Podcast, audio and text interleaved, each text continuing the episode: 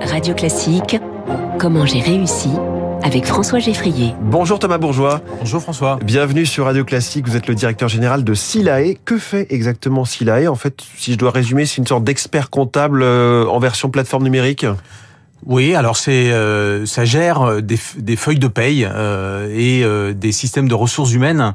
Donc c'est le leader aujourd'hui de de la gestion de la paye. Euh, c'est 6 millions euh, de bulletins de paye qui sont produits par mois.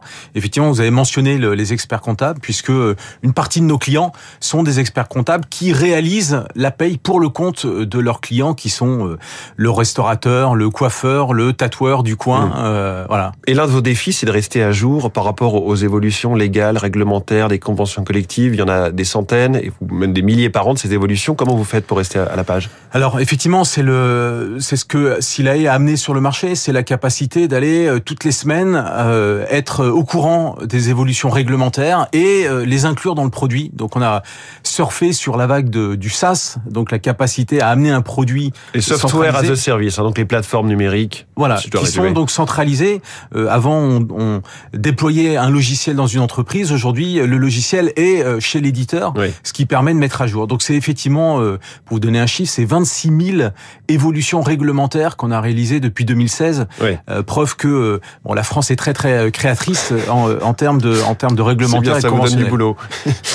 on parle de scale-up notamment dans le cas de, de Silae. Qu'est-ce que vous entendez par là par rapport aux, licornes, aux PME, aux ETI Alors, ouais, une scale-up, c'est une start-up. Donc, c'est à moins de 10 ans. Hein. C'est le cas de Silae qui a été fondé en 2013 et qui euh, se développe euh, à une hyper croissance euh, et qui doit donc se structurer, aller beaucoup plus loin, beaucoup plus vite qu'une scale-up, donc qu'une qu'une start-up. C'est une start-up qui a grossi en quelque sorte. C'est une start-up qui a grossi et qui a des ambitions très très fortes de devenir un groupe en fait. Hein, et ces ambitions très fortes, quelles sont-elles chez SIDA et quels sont vos développements futurs en ce moment sur lesquels vous travaillez?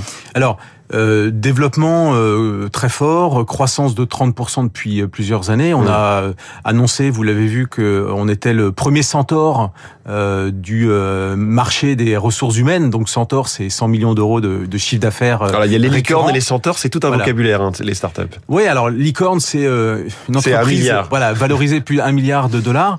Et quand une startup réussit, ben, elle devient centaure puisque sa valorisation dépend de son chiffre d'affaires. Et dans, mmh. dans le cas de Silae, effectivement, on a dépassé les 100 millions d'euros de, de, chiffre d'affaires. Alors, développement pour Silae, c'est continuer une croissance. Hein. Je vous ai parlé des 6 millions de, de salariés qui bénéficient de, euh, des services de Silae. C'est 830 000 entreprises en France. Hein, Silae, c'est 40% des entreprises en France qui utilisent les services de Silae. Donc, on a une ambition de croissance. On voudrait euh, euh, faire un x2 sur euh, le nombre d'entreprises, le nombre de, de, bulletins. Et puis, surtout, dépasser très largement la paye pour aller sur ce qu'on appelle les, les, le SIRH, qui sont tous ces modules qui viennent ajouter de la flexibilité, du confort de gestion. Donc, la gestion des congés payés, des absences, du télétravail.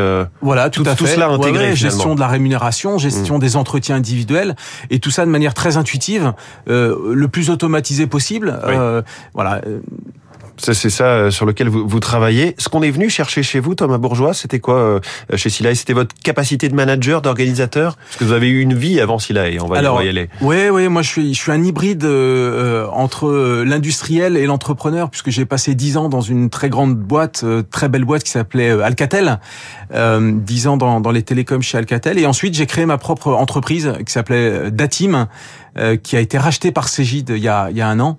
voilà. Et donc c'est, je suis un hybride entre l'entrepreneur et l'industriel, et je pense que c'est ça qu'on est venu chercher dans le cadre d'une scale-up. Et, qu'est-ce que vous faisiez concrètement avec cette première start-up il y a quelques années? C'était déjà un petit peu, vous, vous étiez rapproché un petit peu de ce monde de la paye et des RH un petit peu. Ouais, alors euh, du monde des experts comptables beaucoup, hein, puisque c'était une plateforme qui, qui continue d'ailleurs à, bien fonctionner, euh, qui fait de l'automatisation de la saisie comptable, euh, automatisation donc de la reconnaissance euh, visuelle euh, et interprétation des factures par intelligence artificielle, qui permet aux experts comptables d'aller beaucoup plus vite dans dans ce qui constitue 50% de leur activité, qui est la saisie des documents comptables. Et comment on peut mettre de l'intelligence artificielle dans quelque chose d'aussi froid, j'allais dire, que des documents comptables?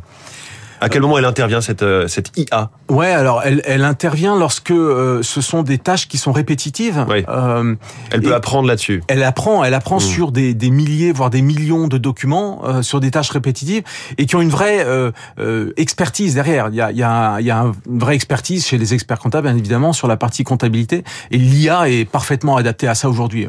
Alors, vous avez donc fait une sorte de transversale, comme on dit dans le foot, en passant du salariat à l'entrepreneuriat, du monde des ingénieurs à celui des, commerciaux. Vous avez rejoint Silae, qui avait été créé en 2013. Pourquoi est-ce qu'elle avait été créée, cette entreprise, dans ce monde euh, de la paye au sens très large, pourtant déjà bien encombré Bon, c'est comme, euh, il y avait, il y avait, une niche en fait. Il y avait une niche, il y avait un besoin, euh, un, un, besoin qui euh, n'était pas pourvu, et donc s'il est arrivé, euh, je, je l'ai expliqué tout à l'heure, c'est la capacité d'aller apporter de l'expertise légale conventionnelle à toute une population, notamment d'experts comptables ou de gestionnaires de paye, mm. qui avaient des difficultés à maintenir hein, sur 900 conventions collectives, très très compliqué de maintenir cette expertise, et donc s'il est arrivé au moment du SAS en disant, ben, cette expertise plutôt que de la maintenir et de devoir la garder localement, on va le faire en centrale, on va le faire pour toute la communauté et on va la mettre à jour en permanence. Thomas Bourgeois, qu'est-ce qui a marché chez vous Qu'est-ce que vous diriez si je vous demandais comment vous avez réussi?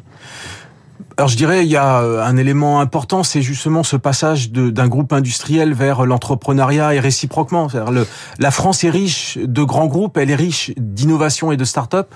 Et je pense que la conjonction des deux permet d'avoir des profils relativement équilibrés, euh, de faire passer d'une start-up à une scale-up, une scale-up à une ETI, à un groupe. Je pense que c'est c'est ça que la France peut offrir aujourd'hui. Thomas Bourgeois, merci beaucoup. Merci Directeur général donc de Silae. On a parfaitement compris ce que vous faisiez, euh, cette licorne, centaure. On a parfaitement le vocabulaire en, tête grâce à vous. Merci beaucoup. Il est 6h52. Euh, la chronique 3 minutes pour